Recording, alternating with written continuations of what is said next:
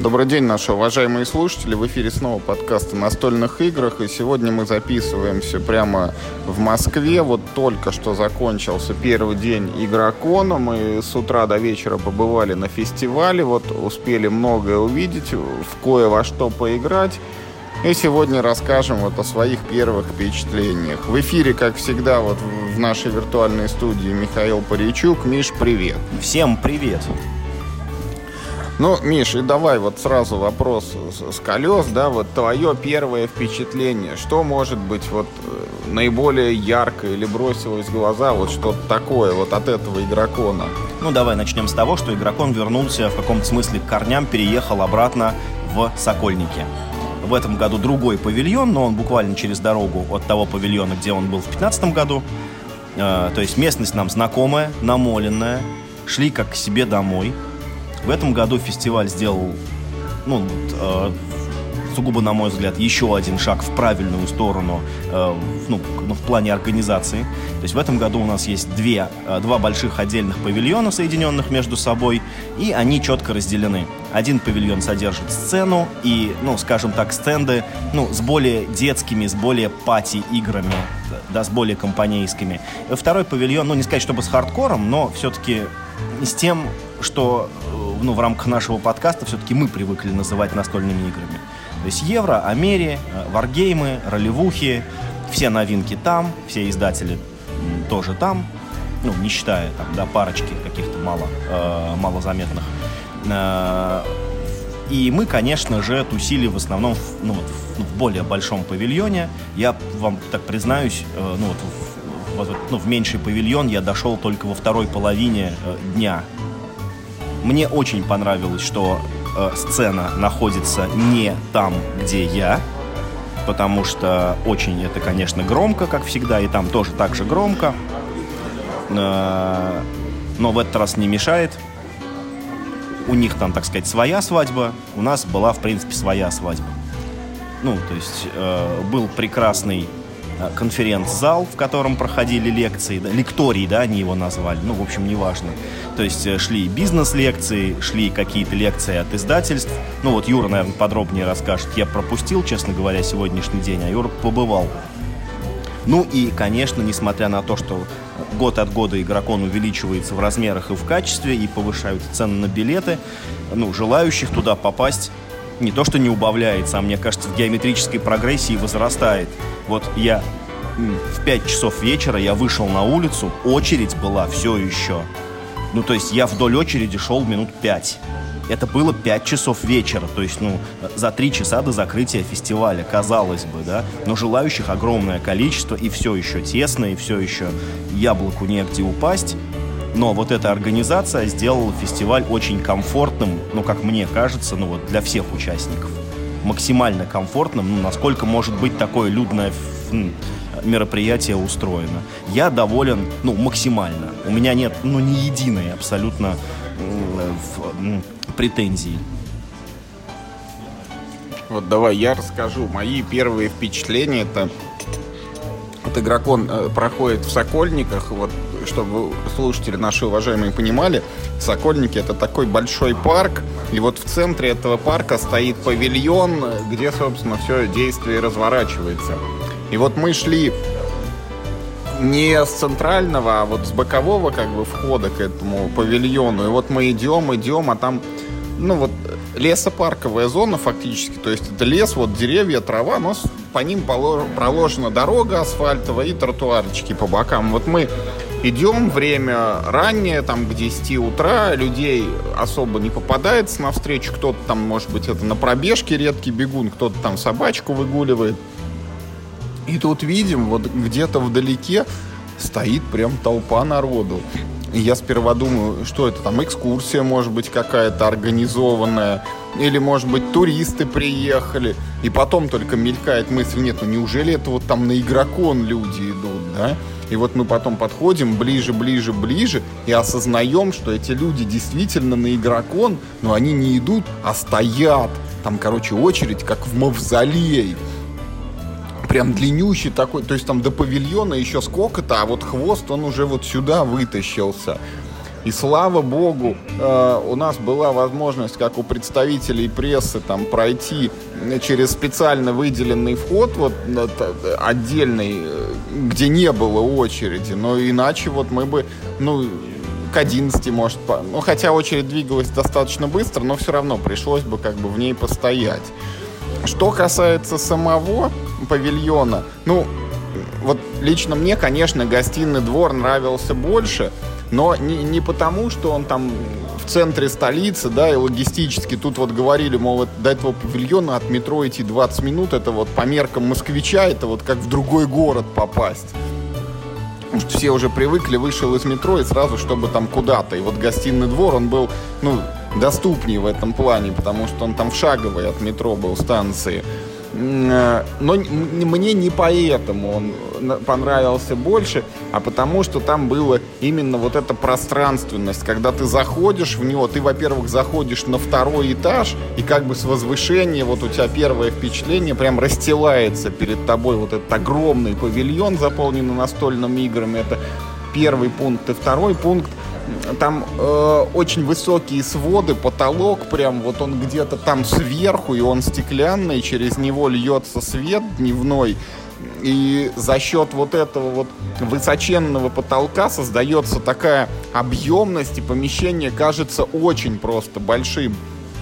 Здесь же потолок все-таки существенно ниже, э, и поэтому, ну, как бы скрадывается немножко объем и, и не выглядит таким большим. Но это вот ну, ладно, в моих глазах. Ты уж совсем закушался. Что, что касается...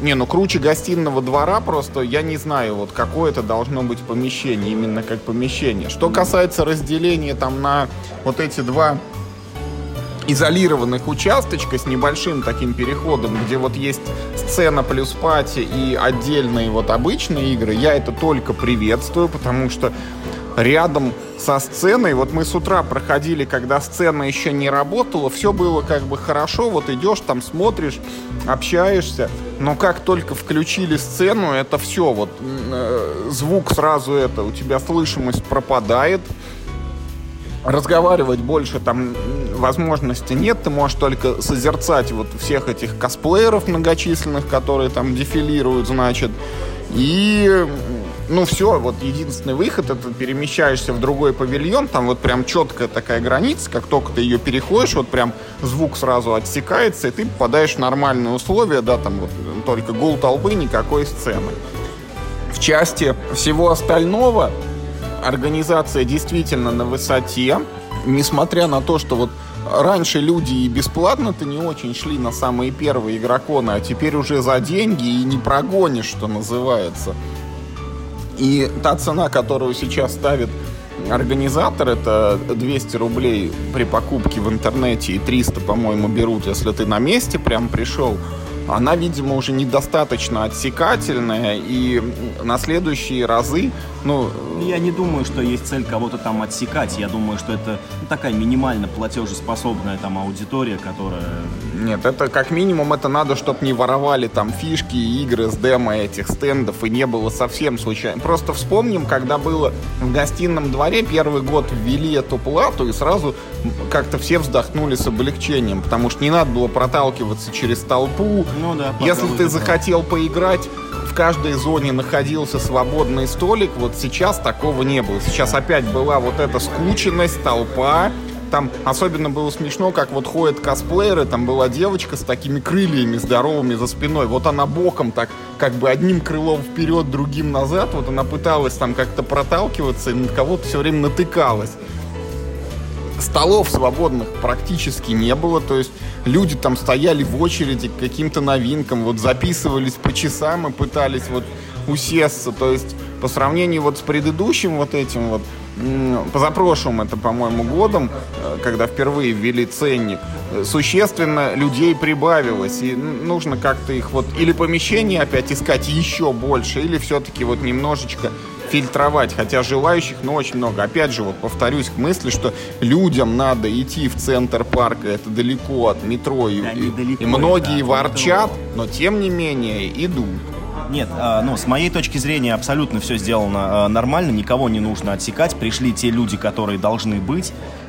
Ну, и да, хотя очень много людей, так и должно быть. И должны на новинки, которые только вышли, или даже большую часть этих новинок еще даже и нет в продаже, а не только вот какой-то сигнальный образец представлен на стенде издателя, да, на них и должны люди записываться по часам, потому что, ну, это вот такие горячие пирожки, на которые ты должен приложить какие-то старания, чтобы вот, ну, там, в числе первых э, в него поиграть. Это совершенно нормальная ситуация, и, ну, как бы, ну, нам с тобой вообще грех жаловаться, да, у нас есть прекрасный пресс-рум, где мы вообще можем с тобой сидеть и никуда... Нет, в части пресс-рума это не обсуждается, все великолепно уже не первый год.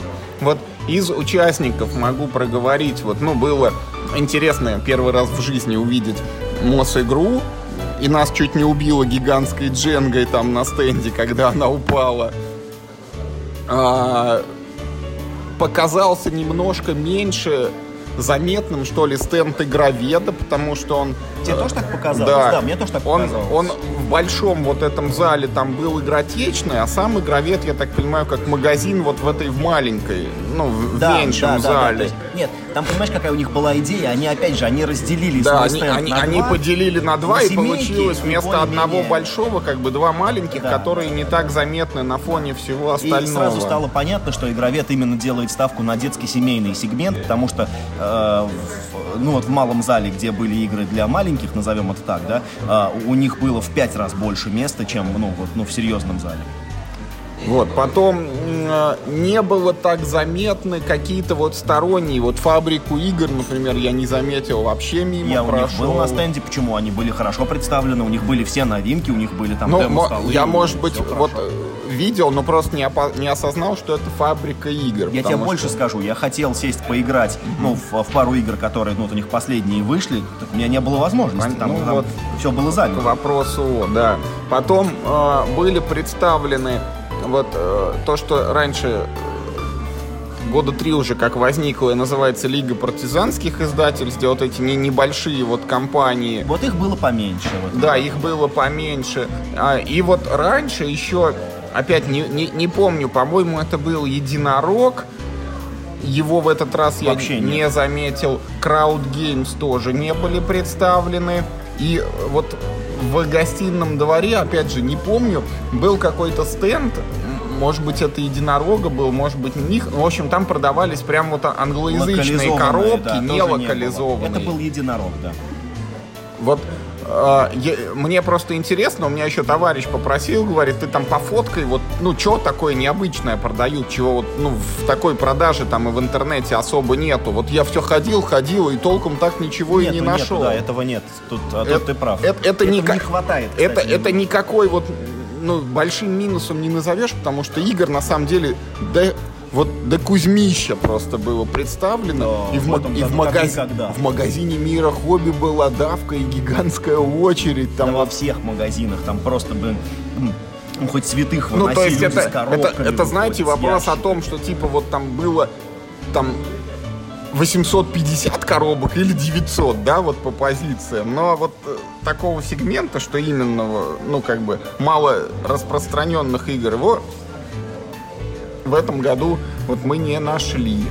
А, была авторская игротека традиционно тоже достаточно большой по площади участок под нее отдан. Были вот эти ролевики, были варгеймеры, читай, вархаммеры, э, это любители Ну, Вархаммера. в этом Вот году к ним прибавились еще любители Battletech, Battletech, поскольку он да. вышел. Да, было несколько столов с Battletech, я посмотрел, и, и там причем, ну, были такие хардкорные фанаты, я вижу у них книги там, ну, там, начала нулевых годов, ну, то есть такие уже, ну, фолианты, ну, вот не современные, а такие уже потрепанные, и карты такие у них старые, то есть они явно начали не в прошлом месяце, когда вот, э, ну, компания началась на Crowd Republic, а, ну, уже давно, как бы, эти, ну, так сказать, в теме.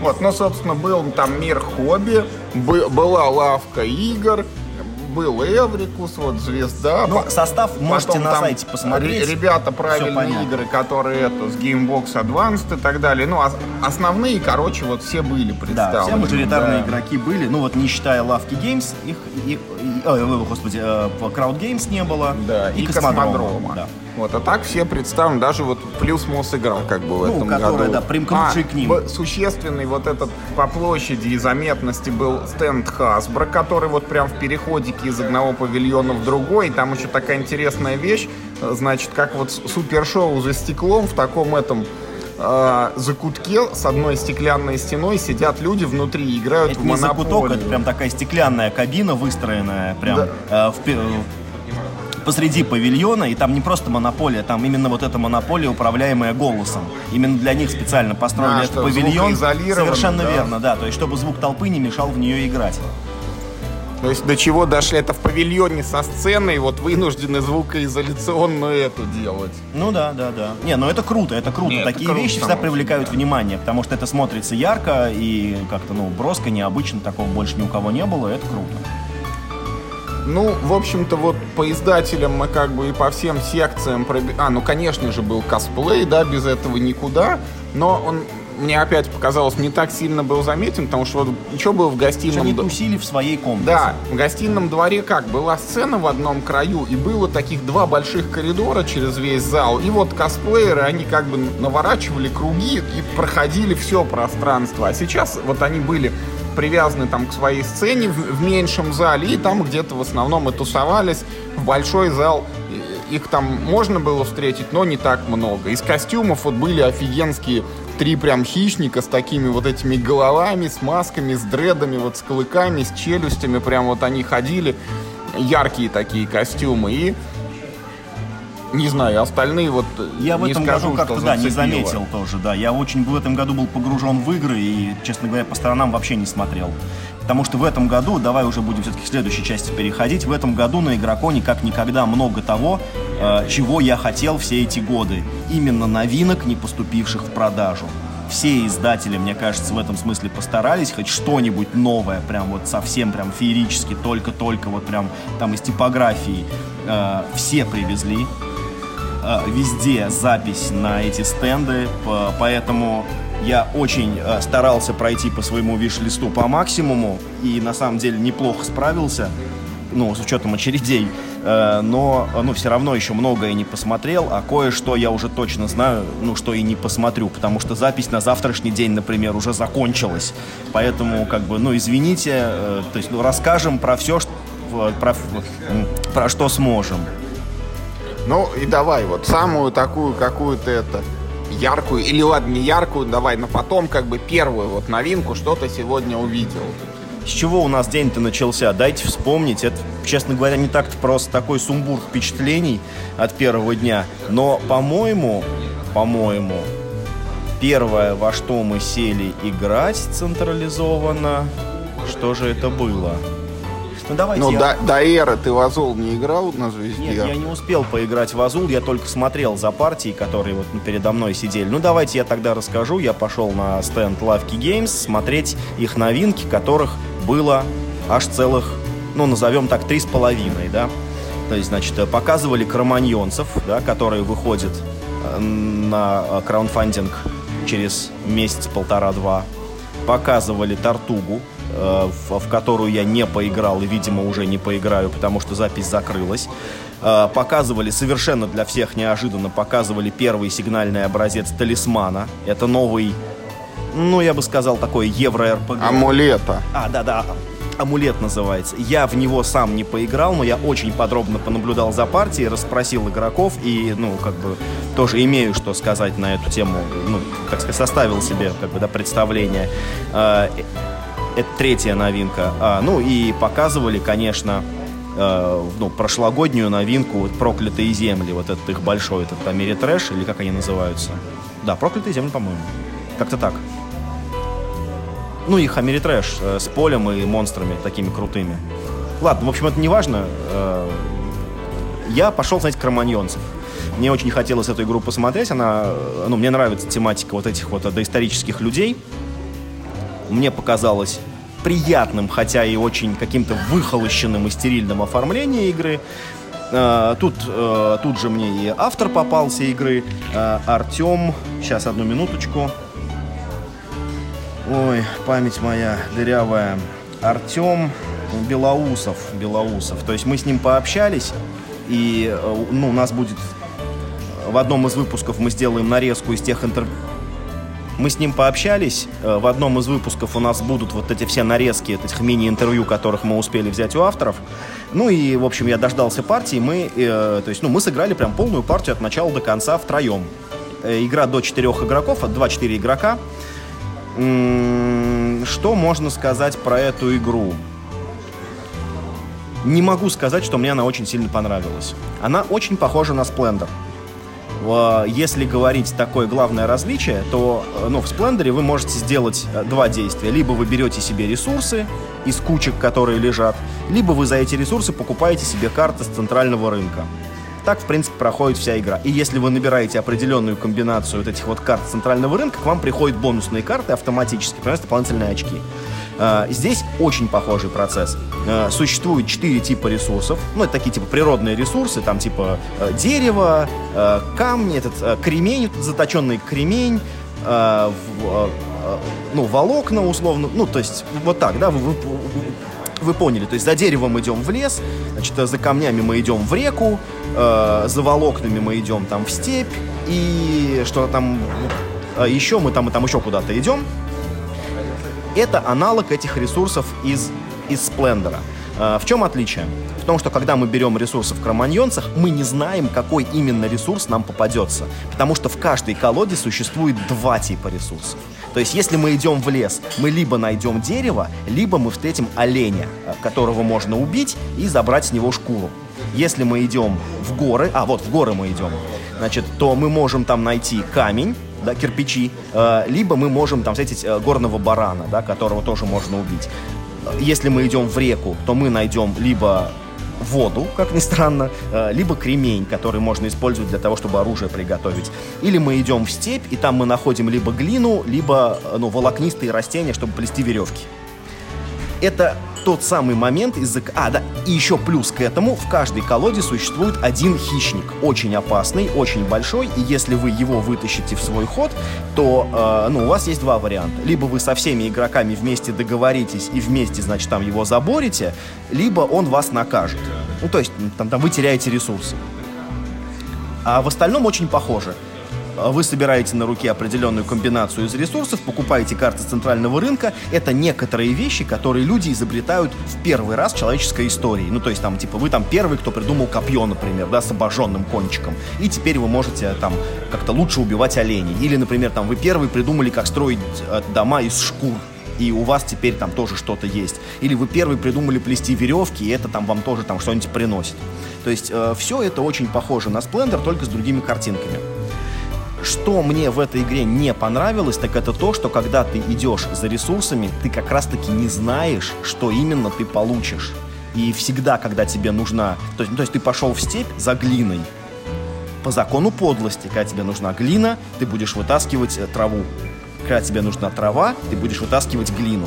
Да, есть механизмы, как получать эти ресурсы не в темную, а, грубо говоря, ну, зная, да, да, вперед, э, наперед зная, что ты получишь но как-то все это недостаточно контроля, как мне показалось. За что я люблю Splendor? За то, что это маленькая коробка с концентрированной стратегией. Ты очень далеко в Splendor можешь посчитать наперед свои действия. Здесь ты так сделать не можешь. В этой игре как будто бы больше взаимодействия, потому что если у тебя есть оружие, ты можешь его обернуть не против этих оленей горных баранов, которые, значит, ты разделываешь на мясо, а, а ты можешь своим оружием атаковать других игроков и выдергивать у них карты ресурсов из руки. Но опять же, ты знаешь, что ты выдергиваешь карту степи, но ты не знаешь, выдернешь ты траву или глину. Это заставляет тебя ну, на руке копить чуть больше, чем тебе бы хотелось. То есть, ну вот не как в Сплендере, ты прям вот четко посчитал, что тебе нужно два хода для того, чтобы купить эту карту. Тут ты не знаешь, тут тебе нужно два хода плюс-минус один-два, а то и три, если не же повезет. Вот в моих этих, не, не играл, не знаю, но вот судя по твоим э, рассказам, у меня всплывает ассоциация с Ticket to Ride, когда я вот в начале я всегда там 10 ходов беру из колоды, неважно, что придет А потом, имея на руках уже кучу цветов, я начинаю от них танцевать. Вот Здесь, что я смотри, куда могу смотри, поехать. Здесь так нельзя. Твой размер руки ограничен очень жестко. Здесь у тебя 5 карт в начале игры, и, и э, ну вот покупая карты с центрального рынка, ты не только зарабатываешь очки, но и, например, увеличиваешь размер руки и получаешь другие какие-то бонусы. Э, поэтому здесь э, такая стратегия не работает. Но это получается, грубо говоря, еще тяжелее. Ты даже не можешь накопить ресурсы впрок. Вот ты должен скопить 5 ресурсов в начале игры, а не так, честно говоря, много вот этих вот ну, центральных карт, которые стоят там 2-3 ресурса. Обычно они стоят 4-5. И в начале игры это происходит, ну, несколько медленно. Поэтому, э, как бы, э, что я могу сказать по итогам партии? То, что мы смотрели, это можно сказать уже, ну, то есть практически финальный релиз. Да, там может еще что-то поменяться, но я уверен, что, ну, что минимальная работа еще предстоит, потому что она уже явно сделана под печать. Поэтому, если вам очень нравится Splendor, но, например, вам не нравится его абстракция, а в Кроманьонцах, кстати, тема работает очень хорошо, замечательно. Или, э, например, вам хочется, ну, хоть какого-то взаимодействия, а оно в Кроманьонцах, ну, все-таки есть. Ну, то есть все-таки его больше, чем в Сплендоре. Может быть, стоит попробовать. Но в целом я не нашел ничего такого, ради чего вот эту игру стоило бы поменять на Splendor, ну там или на, друг, ну, там, или на, на любую другую игру. Игра играется достаточно быстро, э, в ней есть там парочка правил, которые, ну, нужно типа запоминать и вот держать в голове, потому что, ну, вот они как-то к механике не привязаны, а это нужно просто помнить. Но в целом там все довольно логично. Ну, то есть там типа дома увеличивают размер руки, да, э, там орудия охоты позволяют там тебе эффективнее убивать, а, ну, предметы быта позволяют тебе эффективнее, э, ну, получать ресурсы. Все, все тематичненько, очень крутые картинки, прикольное оформление. Ну, Как бы, ну, а- опять же, на мой вкус, несколько выхолощенное, несколько такое очень стерильное оформление, но хорошее. Неплохо нарисовано. Но как игра в целом, ну, на мой взгляд, ну, только хорошо. Ну, то есть, ну, не отлично. Я ожидал большего. И я не ожидал, что это будет настолько сильно похоже на Splendor. К сожалению, похоже, ну, прям, ну, очень. Ну, так как я не играл, вот там сказать нечего, может, не знаю. Если будет возможность завтра, попробую. Поэтому я расскажу вот про то, во что сыграл я.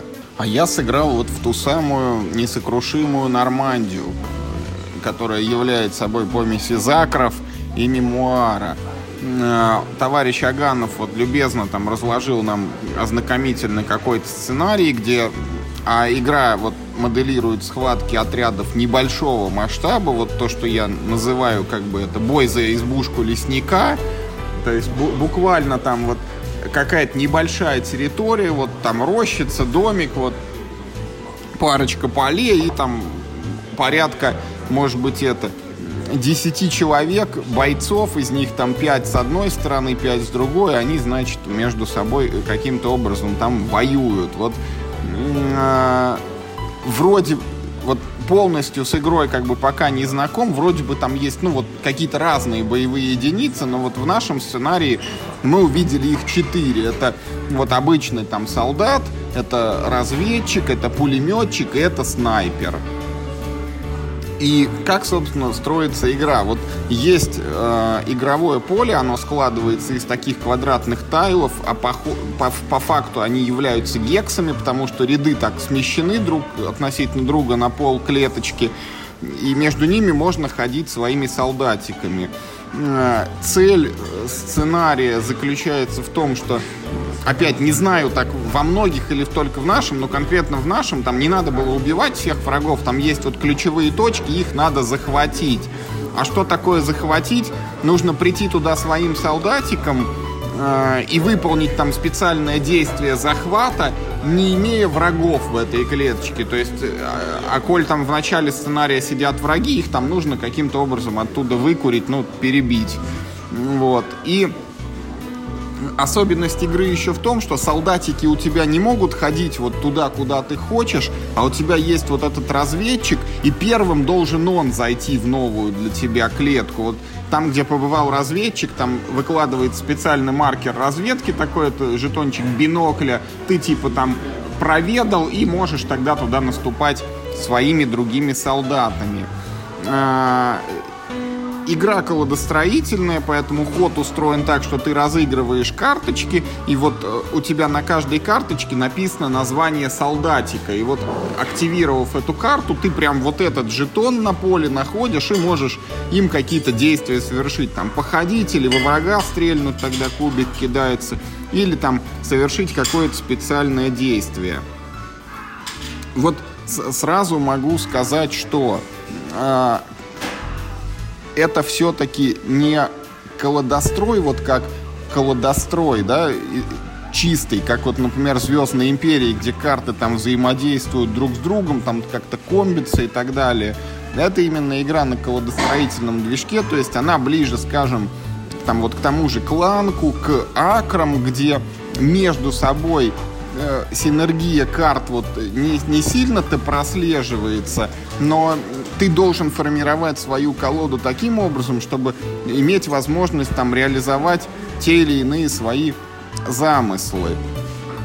И вот э, что в игре как бы подметить можно? Во-первых, вот сам темп мне показался, он достаточно неспешный. То есть вот действие игры разворачивается ну, чуть, может быть, даже медленно, вот ближе к акрам. Если кто играл, то представляете, там в середине партии всегда наступает такое затишье, когда вот у тебя там крутится колода, ты потихоньку делаешь, что ты там хочешь, но не всегда нужные карты приходят, и вот нет такой явной динамики. Еще очень интересно устроен ход.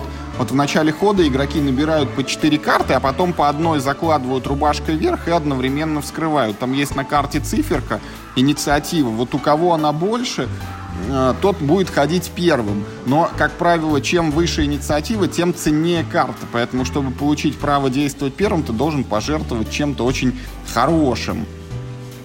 Но первым ходить важно, потому что кто первый ходит, тот может первый стрелять, а стрельба может выбить карты из руки соперника, и у него тогда останется меньше действий, меньше возможностей тебе навредить.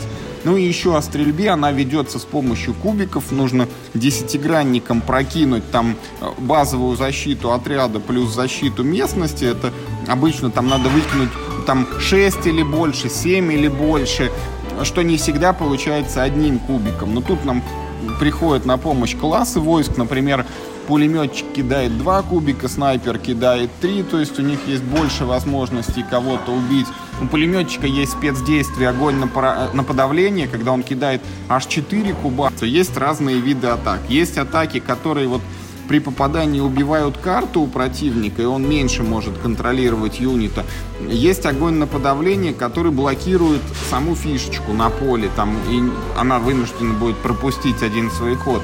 В целом, как бы в игре есть вот эта неспешность, потому что не всегда у тебя есть там карточка, позволяющая подвинуть солдатика, которого ты ходишь, которого ты хочешь, когда он наконец-то стреляет, он не всегда может попасть, и опять у тебя вот, ну, продвижение не случается на поле. И вот я тоже не скажу, что поиграв первый раз, я прям вот загорелся и побежал покупать эту игру. Но тем не менее, вот ничего плохого в ее адрес я сказать не могу. И скорее даже, вот сыграв в нее еще несколько раз, я смогу ее распробовать. Вот так вот. И вот опять рекомендовать там ее всем и каждому сходу я тоже, ну вот не буду, очень осторожно к этому подхожу. Это не та игра, которая цепляет прям после первой партии, ты кричишь, а вот он хит там моей жизни или года и так далее. Но она добротная, она хорошая, она проработанная, в ней нет каких-то явных там минусов, в ней есть разнообразие, в ней есть недолгие партии. Вот мы первую с обучением правил, ну где-то за 40 минут отыграли. Поэтому в целом я доволен. Это примерно, ну, может быть, чуть меньше того, на что я рассчитывал, но все равно игра хорошая, я рассчитываю, что я в нее еще поиграю, и, может быть, она мне все-таки понравится сильнее. Ну да, я как-то э, по твоим словам тоже не смог понять, насколько она, например, мне понравится. То, что ты описал, ну, это как бы, ну, проблема всех игр на карточном движке. С теми же, не знаю, мемуарами 44, все ровно то же самое ты не всегда можешь подвинуть, потому что у тебя нет карт, ты не всегда попадаешь, потому что по кубику. Ну, то есть, в общем, все примерно то же самое, поэтому надо, надо смотреть самому. Если ты как ей обзаведешься, то я с удовольствием в нее сыграю все-таки, мне интересно. Вот, а я тогда буду рассказывать дальше про то, что видел на лавке, наверное, да? А, ну, давайте поговорим тогда про амулет. Что из себя представляет амулет? Амулет представляет из себя, ну, я бы сказал, смелую попытку сделать евро-РПГ. Жанр, не сказать, что богатый. Мага-рыцарь. М-м, хорошо, один. Хотел сказать профиси, но вспомнил, что там кубики. Ну, да, да, да начнем того, что профиси Out of Print уже 15 лет как. Знаешь, это... Профиси до сих пор продается и даже с допчиками, на удивление. Может быть, по ошибке где-то завод пустил это в тираж? Возможно, возможно. Так вот, значит, э, давайте говорить все-таки про то, что выходит у нас и выходит сейчас. Это игра «Амулет», которую будет делать Лавка Games тоже достаточно скоро. Насколько я понимаю, в начале 2020 года. Там то ли зимой, то ли там в первом месяце весны. Э, на удивление, это игра про Тетрис. Я вот ищу фотографии просто, чтобы сейчас Юре показать, продемонстрировать. В общем, ну, в начале э, партии вы получаете планшет героя. Э, планшет героя содержит на себе дерево навыков, которое вы можете там рано или поздно заработать experience, как в любой RPG, и, в общем, его получить и нелинейно прокачивать своего героя. Такие, а, причем, кстати, в этой игре планшет по-модному, э, так сказать, ныне э, двухслойный, и вот эти ваши навыки вставляются вот в эти вот, ну, окошечки специально под них прорезанные. Э, естественно, у вас есть жизни. Так, а где что Тетрис? Тетрис вот где. Ваш герой Э, ну, представляет из себя смесь там разных характеристик, они на самом деле минимально влияют. Главное, что из себя герой представляет, это набор оружия, заклинаний, которыми он вооружен. Каждое оружие дает вашему герою такие тетрисовые куски форме этого самого оружия. Например, звездочка такая, да, ну, так, метательная звездочка представляет из себя ну, такой крест, да, 3 на 3. Какая-то такая э, цепная штука с крюками, ну, такая хитрая и изогнутая э, фиговина, такая загогулина, такая тетрисовая. И если вы идете охотиться на монстров, то вы должны позаботиться о том, чтобы вашего оружия и ваших заклинаний э, ну, было как можно больше, и они были как можно более разнообразными. Э, то есть, значит, е... во время охоты вы берете монстра, они лежат некоторые в открытую, а некоторые колодой э, в закрытую. Значит, вы берете его карточку, и он, э, ну, так поделен на клетки. На этих клетках, э, значит, э, вы должны располагать, ну, вот эти вот свои тетрисовые куски. нужно монстр как бы закрыть оружием, что Да, да, да, да. То есть э, нужно, но, но не всего монстра. На монстре есть э, клетки некоторых типов. Первое это клетки, которые, э, ну, наносят ему урон, если вы их не закрыли. Это не все клетки. Это там от трети, там ну, вернее, даже, наверное, от четверти до половины только клеток наносят ему урон.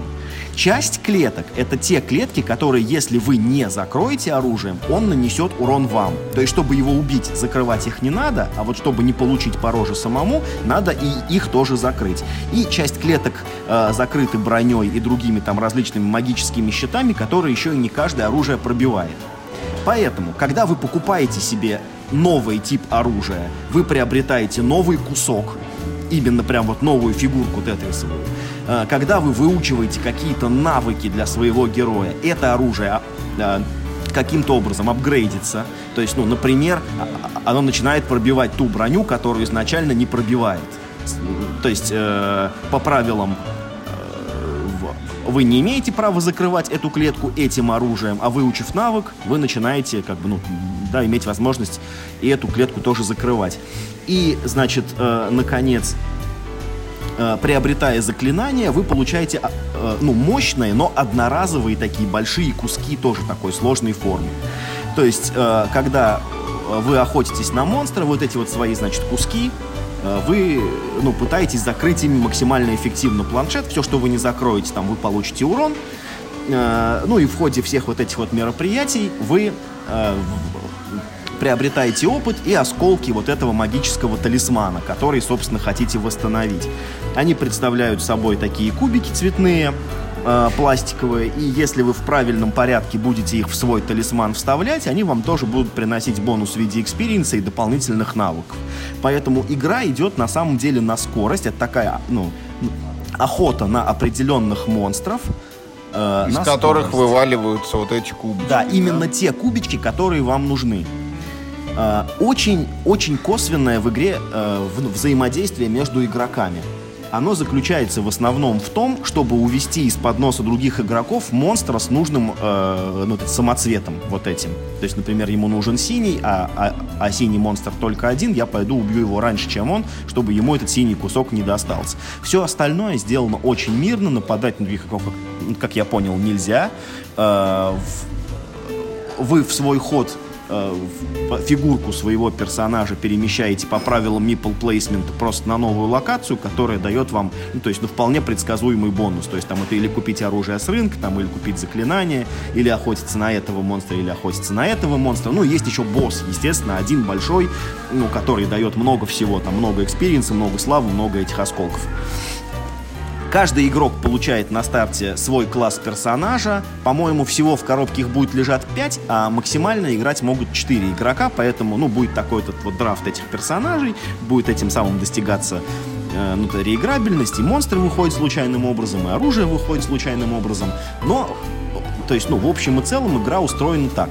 Ну вот, ребята поиграли, вот я думаю, в следующий выпуск мы Олега позовем, он в нее уже прям поиграл, более подробно расскажет, но э, мне показалось это, ну, ну как минимум, интересным, да, применение Тетриса э, в, в такого рода играх, это необычно. Э, другое дело, что это опять гонка, а вовсе не, ну, не сражение героев. Это именно то есть такая еврогонка, как, например, был Кандамир, да, приключенческой игрой. Да, формально сеттинг у тебя приключенческий, ты ходишь по карте, там ты, э, ты встречаешь врагов, ты их убиваешь, но по сути ты добываешь ресурсы для того, чтобы, я, я не знаю там что. Здесь Суть такая же. Ты ходишь по карте, ты убиваешь монстров, но по сути ты просто добываешь ресурсы. Кто больше добыл, тот, в принципе, в игре ты и победил. Поэтому, а, да, ну то есть, как бы, опять же, картинки очень прикольные, качество там, ну то есть, все здорово, сигнальный образец выглядит круто, э, много необычных этих компонентов, там э, там все эти резанные планшеты и все эти перки, которые вставляются там вот в твое дерево навыков. Все сделано прикольно, но надо, конечно, поиграть для того, чтобы ну вот именно понять, зацепит ли это именно меня. Я нормально отношусь к играм без взаимодействия совсем, и, ну, вполне возможно, что вот этот амулет мне и зайдет. А пока выглядит просто как, ну, вот необычное применение механики Тетрис.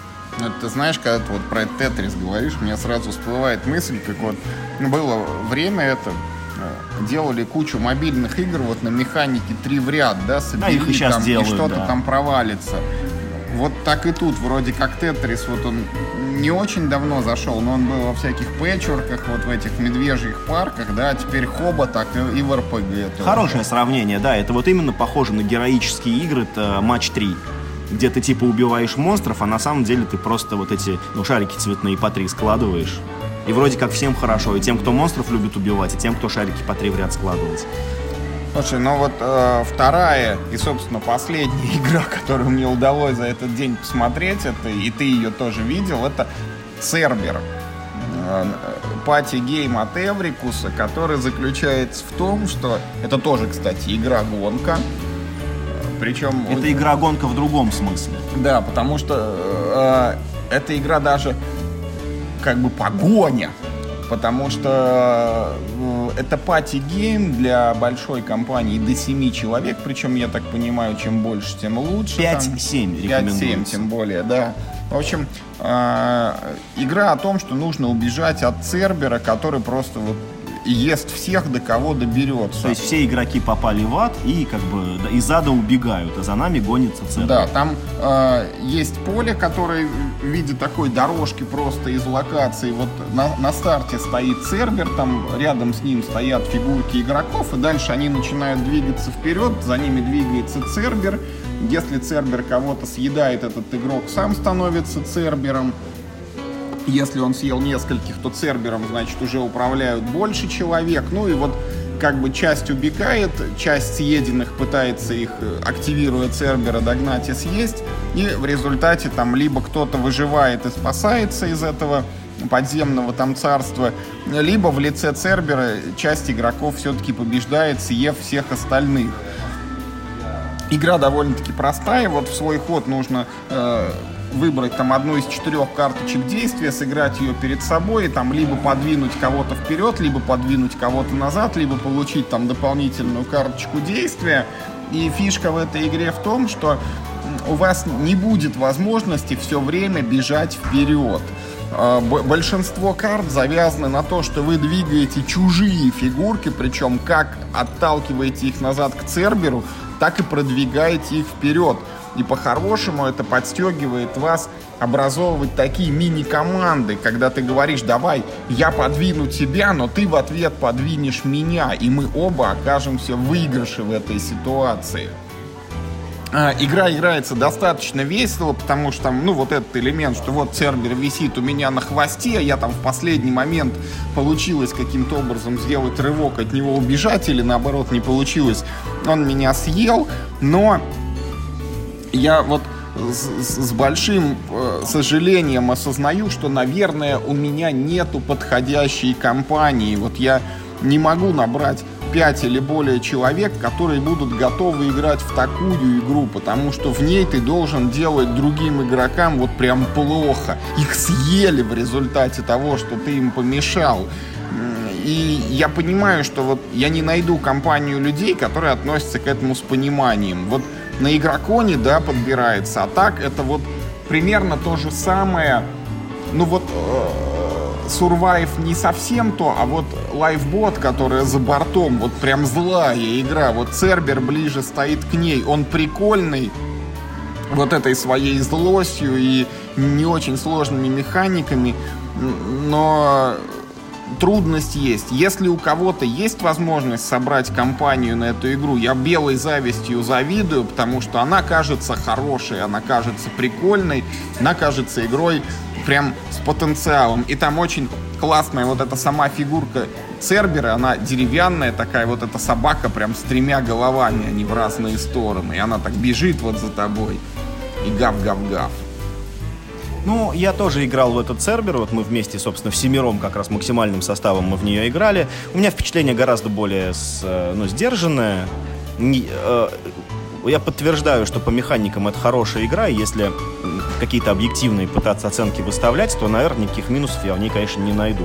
Все сделано на уровне хорошей иллюстрации, хорошее качество компонентов, э, продуманный и хорошо сделанный игровой процесс, понятные правила, без заморочек, э, хорошая иконографика, все работает нормально. Но вот какой-то, ну, как, как, какой-то эмоциональной отдачи в этой игре, не знаю, я не получил. Я вот следующей игрой буду рассказывать, когда, да, вот я как раз буду их сравнивать в этом, ну, то есть в этом аспекте. Э, хорошо сделанная игра, которая э, мне по эмоциям никак не работает, и плохо сделанная игра, которая, ну, вот как раз э, ну, взяла вот мой интерес тем, что хорошо срабатывает именно по эмоциям. И что же это за игра? Ну, я сначала про Цербер закончу. Мы сыграли в Цербер, я очень спокойно как бы, ну, отнесся. И мне не было особо обидно, когда там меня ели, там, да, и подставляли. Мне не было особенно приятно, когда я подставлял других игроков. То есть, да, я очень с холодной головой в нее играл. Может быть, потому что пати-геймы не совсем мой жанр. Я все-таки, ну, если пати-геймы, то уж какие-то ну, скорее дедуктивно угадывательные, там, типа «Мафия Стайл», там, или «Находка для шпиона», или там «Кода Names», ну, что-то такое с, ну, с большей ну, с большей когнитивной нагрузкой. А Цербер все-таки это, э, ну, так сказать, игра, наверное, под алкоголь. Вот, ну, подалка, я думаю, ну, мне бы гораздо лучше зашло, чем в шумной толпе на игроконе. Ну, еще плюс, наверное, в своей компании, конечно, тоже будет веселее, чем, ну, в более или менее, ну, то есть, хотя знакомых людей, но все-таки более-менее случайно подобравшихся для меня, во всяком случае, так. Поэтому рекомендую попробовать перед покупкой, потому что вам может как очень зайти, потому что, ну, как бы, опять же, да, повторюсь, по механикам игра сделана очень хорошо. В ней, в ней хорошие компоненты, в ней объективно, в ней нет недостатков. Да, все сделано как надо. Но именно по эмоциям она может у вас просто не отбиться. А вот э, то, о чем я говорил, э, вот ну, в противовес Церберу, это совершенно неожиданная для меня игра, но сильно меня интриговавшая игра «Дальние рубежи», да, по-моему, называется. Вот. Это игра, которую совсем недавно выпустил игровец «Стиль жизни». Это евро про космический колхоз. Как бы странно это ни звучало.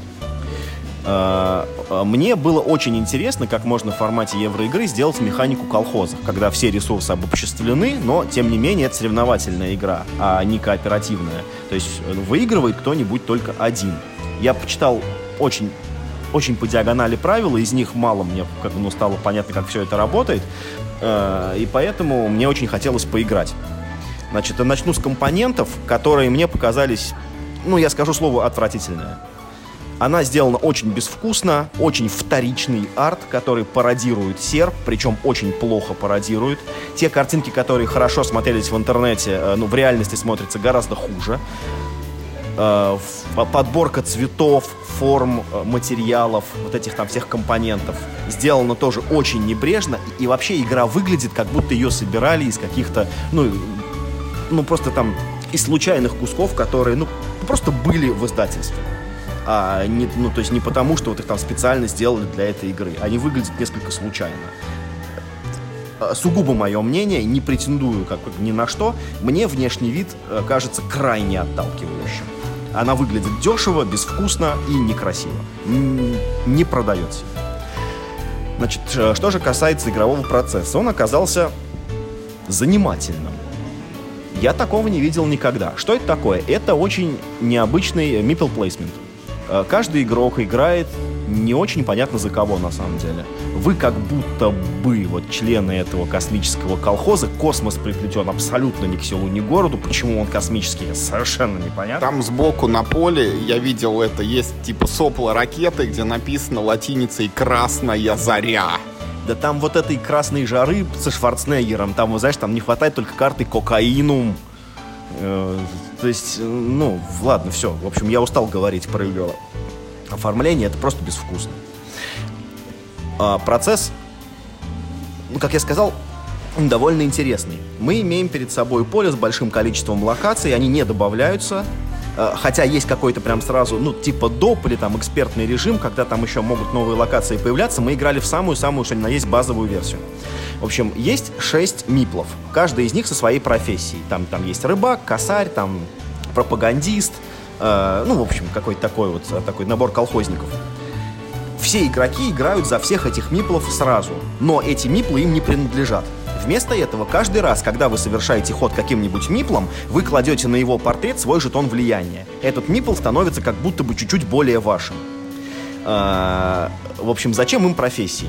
А, в общем, за тем, что если мипл выполняет свою работу, то его настроение не ухудшается.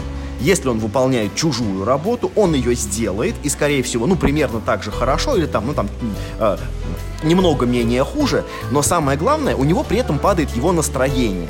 А это настроение — суть ваши победные очки. А, потому что в конце раунда тот, кто э, будет обладать э, ну, наибольшим количеством влияния на данного конкретного колхозника, тот и получает количество очков, равных его настроению. Поэтому выгодно ходить как бы, ну, определенными только людьми, да, направлять их на профильные работы, а это очень редко бывает возможно, потому что по закону мипл плейсмента только один мипл может быть на поле, и, естественно, противники будут делать так, чтобы там, ну, миплы, которых вы контролируете, на их, ну, там, место работы, ну, не попали, ну и вообще, вот это вот, э, э, то, что твои мип, ну не то, что твои, ну грубо говоря, но это миплы, на которых ты делаешь ставку, тебе не принадлежат, делает игру крайне злой. И то есть, ну, игроки прям явно нарочно каждый ход забирают твоих чуваков, ставят их в то место, куда ты меньше всего хотел, только для того, чтобы ты получил меньше победных очков. И это в этой игре нормально. А, что в игре... А, что в игре не очень понравилось. Я думаю, мне бы она понравилась гораздо больше, если бы у нее было лучше, ну, вот это самое, это самое оформление. В игре очень плохая икона графика.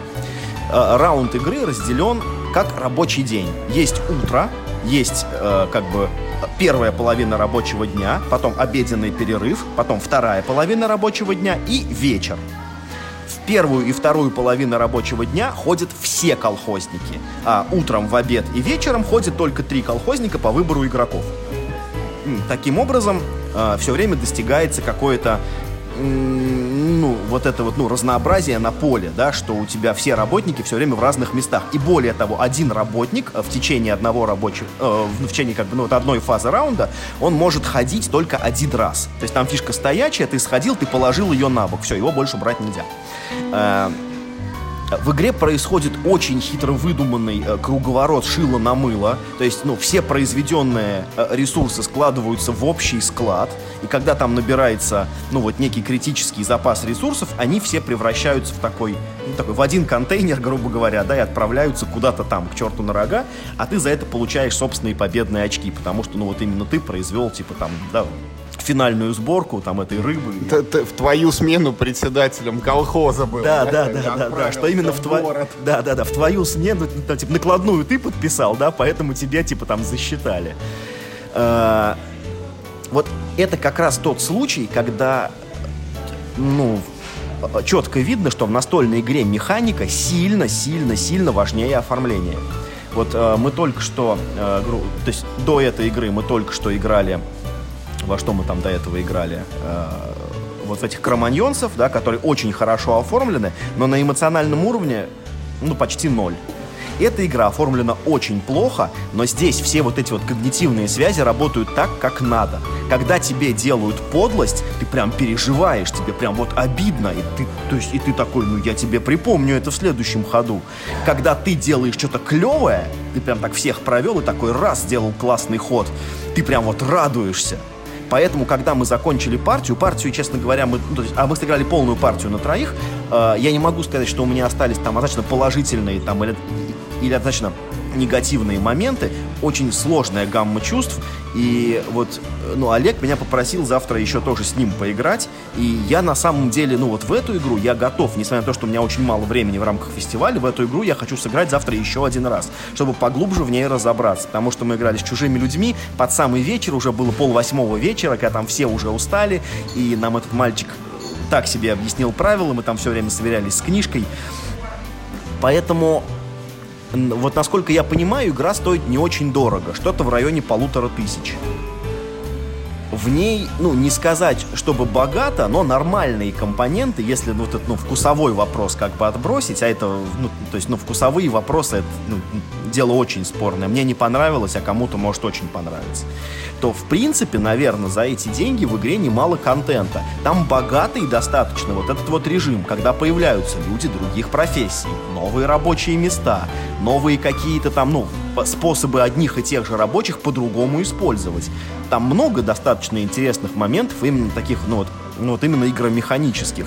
И это крайне необычное евро.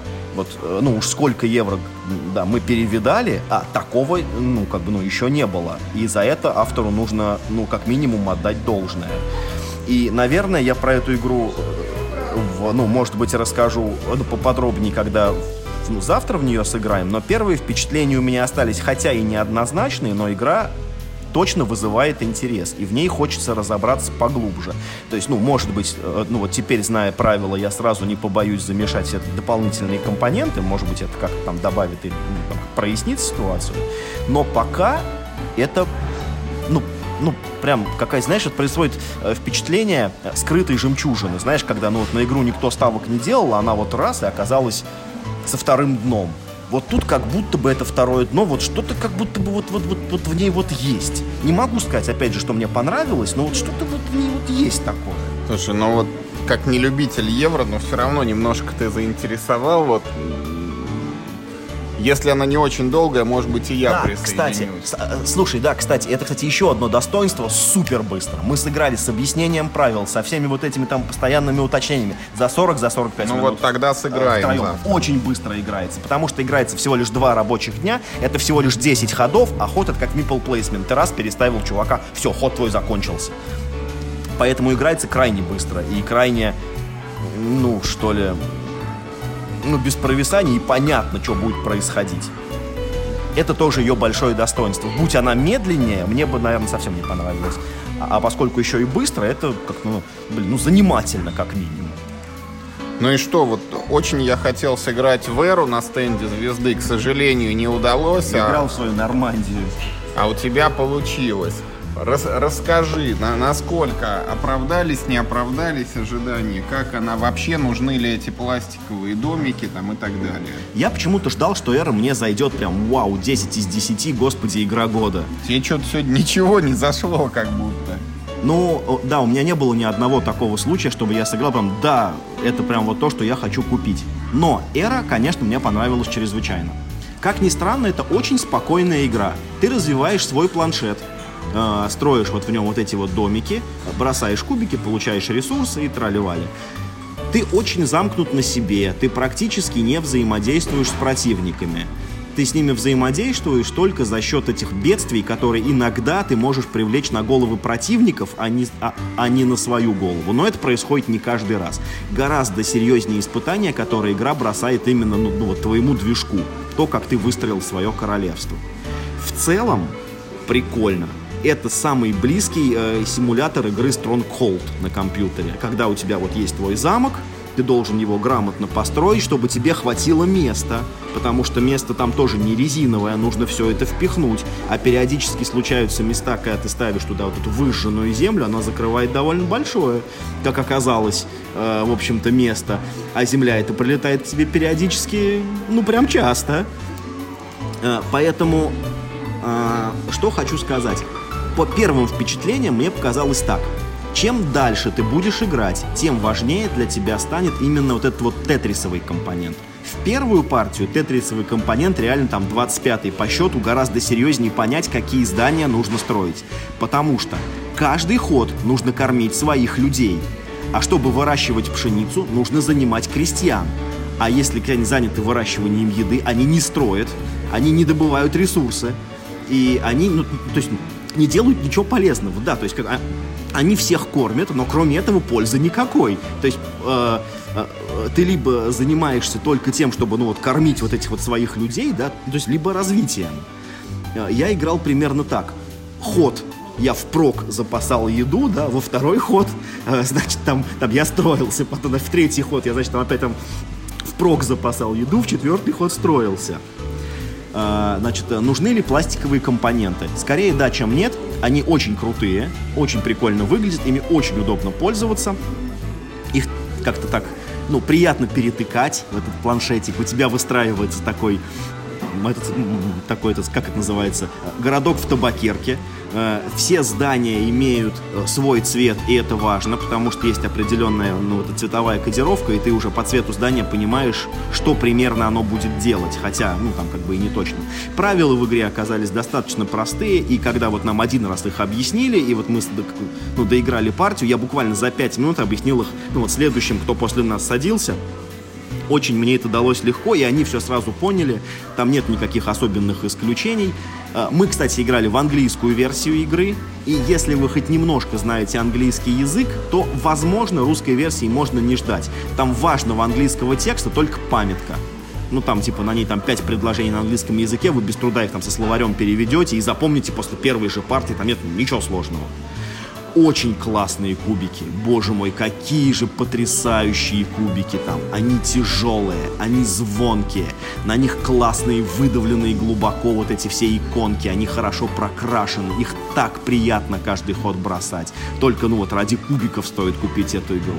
Плюс мы еще играли с этими неопреновыми матами, значит, ну, которые служат органайзером для всего этого богатства. Этот неопреновый мат, наверное, не нужен, но, господи, как же мне захотелось такой неопреновый мат, какой он тоже классный, и как на нем все вот это удобно разложено. Внешним видом игра, ну, просто сражает на повал. Но в целом игра очень, как я говорил, спокойная. Вы боретесь в основном с собой, чем, ну, там, с другими вот игроками. И в конце игры вы по сложной табличке, как в Seven Wonders, подсчитываете там, да, ну вот по всем своим, значит, ну, там, факультативным дисциплинам э, по каждой в отдельности очки, там, да, складываете, ну и сумма какая-то минимальная, там, разница, там, да, кто-то победил с разницей в 5 очков, ура! Э, ну, игра вообще не про победу, игра вот чисто про созидательный этот процесс, этот созидательный процесс чувствуется, когда вот каждый кубик ты себе новый покупаешь в королевство, ты прям вот чувствуешь, какой ценой он тебе дался, и э, ну сколько пользы он тебе в дальнейшем принесет. И ты вот думаешь, да, поскольку ну к концу игры э, э, ты начинаешь четырьмя кубиками, к концу игры ты вряд ли купишь 8 даже. 7 у тебя будет. 8, ну не знаю. Максимум можно иметь 10 кубиков на руках. Я не знаю, как надо играть, чтобы купить себе 10 кубиков. Может быть, на высоких уровнях игры и вообще без неприятностей, если ты, ну, то есть никто за столом не будет выбрасывать там эти, ну, вот эти жетоны, э, значит, ну, катастроф, то, возможно, супер урожайный у тебя будет какой-то год, и ты купишь себе 10 кубиков, но в целом нет, у тебя вот, то есть, ну, там, вот ты от 4 кубиков ты развился до 7, и это просто скачок, там, как от палки к палке, просто в космос на ракете.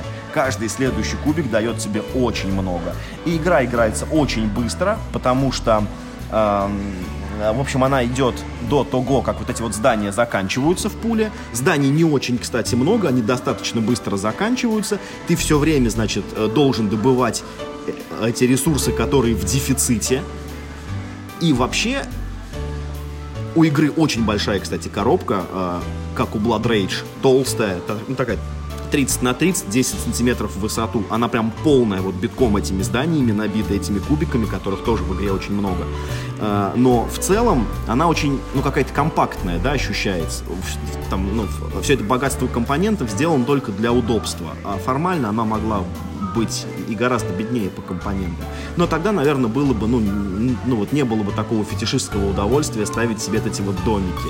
Знаешь, вот такое впечатление, как будто вот ты прям в детстве эти куличики лепишь и прям такой, знаешь, такой, такой, о, зам, там, я замок Но я, я вот как раз хотел сказать, что я жалею и надеюсь, что завтра все-таки будет и у меня возможность сыграть. Я вот, с удовольствием меня, вторую партию, меня кстати, похож, похожие, наверное, ощущения от игры вот эльфийский замок, которую ты тоже строишь, строишь, строишь из кусочков, и получается нечто. И неважно, на самом деле, кто там в конце концов победил, потому что главное удовольствие ты получаешь от процесса. И вот от Эры я жду чего-то похожего. Вот да, тогда вот... тебе понравится. Но э, плюс Эра постоянно держит тебя в напряжении этим дефицитом ресурсов строжайшим. Это я ты тоже все время люблю. на диете. Ты все время на диете, тебе все время всего не хватает. То еды, то камня, потому что, опять же, э, все ресурсы добывают крестьяне. Поэтому, если ты послал его добывать еду, условно говоря, да, ты, значит, не построил, значит, ты не добыл камень, значит, ты не добыл дерево, значит, они там нет рису, послал добывать камень, у тебя нет еды. Ну, то есть ты, ты все время вот в этой, в этой клетке бьешься, бьешься, пытаешься там... Э, э там есть здание, э, э, э, ферма с полем, она занимает чудовищно много места, 8 клеток на твоем планшете, она приносит одну жалкую еду, и ты эту ферму строишь просто как избавление. О, Господи, у меня есть одна еда, просто я богат. Очень круто. Мне, а, мне понравилось, но она гораздо менее агрессивна, чем я ожидал. Это такой, ну, без пяти минут пасьянс. Вот. Но пассианс, наверное, прикольный. Я не знаю, сколько она будет стоить, потому что я очень сильно боюсь, что она будет стоить под 5000 рублей. Все-таки компонентов там, ну, много, надо сказать. Огромная коробка, реально набитая доверху прекрасного качества компонентами, и цена будет 100% оправданная, но по игровому процессу это довольно, ну, такая, ну, легковесная вещь. И если, ну, вот вы готовы будете вложить там все эти деньги, которые она будет стоить, то, наверное, я, ну, прям смело рекомендую к покупке. Я так думаю, если у вас прямые руки здания можно немножечко прям, да, подкрасить, и это будет вообще конфета персик. Че, давай тогда коротенько про последнее, во что я поиграл, раз уж у нас Э, в общем, э, мы поиграли в «Остров кошек». Вот э, скоро Gaga Games запускает предзаказ этой игры. Если еще не запустила, я не знаю. Это игра про Тетрис, в которой вы спасаете тонущего острова котиков на своем корабле. Очень похожа, э, как бы сказать, ну, структурно на Бэрон Парк. Есть большая площадка, на которой есть некие ключевые точки, которые желательно закрывать в первую очередь, а не просто заполнить весь планшет без пробелов. Именно нужно ну, ну, тянуть свои линии вот к этим точечкам. Плюс очень, конечно, милое и очень классное оформление. Там а, она очень яркая, очень мимимишная. Все эти котики, которые там лежат так, лежат сяк, там, там лижут ушко, там, там, не знаю, чешут, э, там, там чешутся, у них там есть котятки, такое все, ой, а няняшечное, мимимишечное, там есть деревянные котики, там тоже, по-моему, пяти, что ли, разных цветов, они все в разных позах, ну такая красота, эти там рыбки эти деревянные, которыми ты этих котиков кормишь, ну просто прям, прям, ой, я прям я растаял прям, когда, значит, там, нам все это вытряхнули на стол, мы все разложили, я прям начал жене слать фотографии котиков этих прекрасных. Значит, по процессу, вот, э, ну, что для меня оказалось неожиданно, что вообще-то эта игра не про тетс, а, а, а про драфт. Э, все, все эти тетрисовые фигурки вы получаете путем драфта карт. Вы получаете каждый ход 20 ресурсов. Ну, то есть там 20 рыбы, это деньги местные. На эти, э, значит, 20 рыбы вы должны оплатить, собственно, карты, которые вы драфтите, плюс вы должны оплатить тетрисовые фигурки, которые вы покупаете с рынка. Э, поэтому на самом деле, э, ну, то есть, ну, 20 денег, их нужно прям, ну, прям плотничком рассчитывать, потому что там карты стоят от, а, ну, от э, одно, одной денежки до 8 денежек, а каждый котик стоит либо 3 денежки, либо 5 денежек. То есть у вас на самом деле на ход не так уж и много, как бы, да, всего получается. А, мне игра как понравилась по внешнему оформлению, и как я, в принципе, смело ее рекомендую к покупке, так и я точно знаю, что себе я ее не возьму. Эта игра занимает э, строго промежуточную нишу между Baron Park и Fist for Odin. Она э, сильно тяжелее, чем Baron Park за счет драфта и за счет всех этих расчетов денежных, которые нужно все время держать в уме. Но она, конечно, гораздо легче, чем Fist for Odin. Там нет такого большого разнообразия ресурсов, ресурс только один но тоже есть масти вот этих вот э, котиков, которых нужно тоже там правильно составлять, чтобы они образовывали большие одноцветные группы, значит, на вашем корабле. Есть миссии, и э, вы можете себе, э, то есть, ну, надрафтить карт для скоринга, которые говорят, например, там, вы получите много очков, если у вас будет, э, например, там, полностью пустая каюта, там, ну, на вашем судне, там, типа, или трюм. И вот, ну, вот попробуй вот ты вот так этих котиков уложи, чтобы там у тебя каюта была пустая. Вот.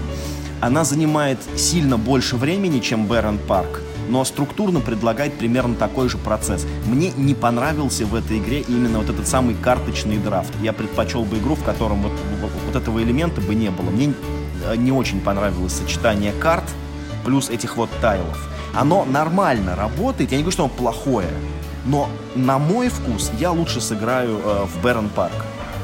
Потому что Э, как бы, ну вот, как бы ни был тут драфт, он все равно только повод для того, чтобы поиграть в Тетрис. Э, да, и, и центральный механизм игры все равно это Тетрис. А Тетрис тут точно такой же, как в Бэрон Парк. Есть большая площадка с, э, с ключевыми клетками, закрывая которые ты получаешь дополнительные куски э, бесплатно. Тут точно так же. Значит, есть большой корабль, там есть крысы, которых нужно закрывать, чтобы не получить э, штрафы, и есть карты с сокровищами, которые нужно закрывать, чтобы получить бонусные тайлы по халяве, да, которые там тебе тоже закрывают, короче, куски. Вот. Поэтому, э, значит, ну, за оформление ставлю 5, не знаю, с пятью плюсами, со всеми возможными э, плюсами. Э, за игровой процесс ставлю, ну, в лучшем случае 4, потому что сильно дольше Бэрон Парк, и я не сказал бы, что глубже. То есть, ну, как бы... Я бы как хотел, что уж если дольше, то уж тогда и глубже, тогда что-то еще. Здесь этой глубины особо дополнительной нет это просто привинтили еще какие-то дополнительные ресурсы к тому, чтобы просто взять э, в свой ход кусок, который тебе хочется. Так ты все равно возьмешь кусок, который тебе хочется.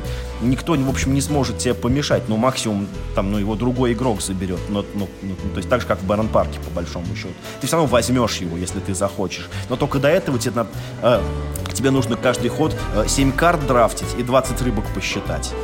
Не то чтобы это было сложно, но я просто не очень понимаю, зачем. Вот, то есть, ну, то есть вот такие мои впечатления от э, от острова кошек. Да, еще, то есть я знаю, что когда будет предзаказ, там будет возможность этих деревянных рыб купить отдельно. Э, этих деревянных кошек, по-моему, тоже будут там как-то отдельно продавать. Э, я рекомендую покупать и деревянных кошек, и деревянных рыбок. С ними сильно удобнее просто вам будет играть, и они очень качественно сделаны, очень красивые, очень миленькие. Так, ты в что-то еще поиграл сегодня или Я это... пытаюсь вспомнить кажется, чтобы ну, вот, в общем-то, и все, что нам удалось сегодня поиграть. Вот Миша освоил Эрву, освоил Остров Котиков, попробовал Амулет, попробовал Кроманьонцев. И вместе ну, Амулет не попробовала, а только посмотрел. Да, и вместе мы сыграли в Цербера. Вот э, Миша э, критично практически ко всему, кроме дальних рубежей. Я вот сыграл всего две игры. Нет, Эра почему? Эру, Эру в Нормандию и в Цербера. Вот э, Нормандия умеренно понравилась, Цербер понравился больше, но играть в него мне будет не с кем. Завтра у нас впереди второй день игрокона. Надеюсь, что мы посмотрим что-нибудь еще и потом запишем свои впечатления от второго дня. Я хочу еще, как ну, сказать вперед, э, я очень хотел посмотреть Keyforge, но в, э, ну, вот сейчас на игроконе русских колод еще нет, а я хочу именно русский Keyforge смотреть, для меня это отдельный кейс, поэтому его не будет, извините, нет, э, нет пока еще русских Другой колод. раз. Да.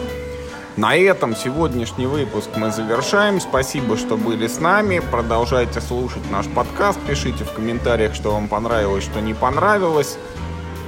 Вот, в общем-то, наверное, все. Ну и играйте только в хорошие игры, даже в те, которые только еще будут выходить.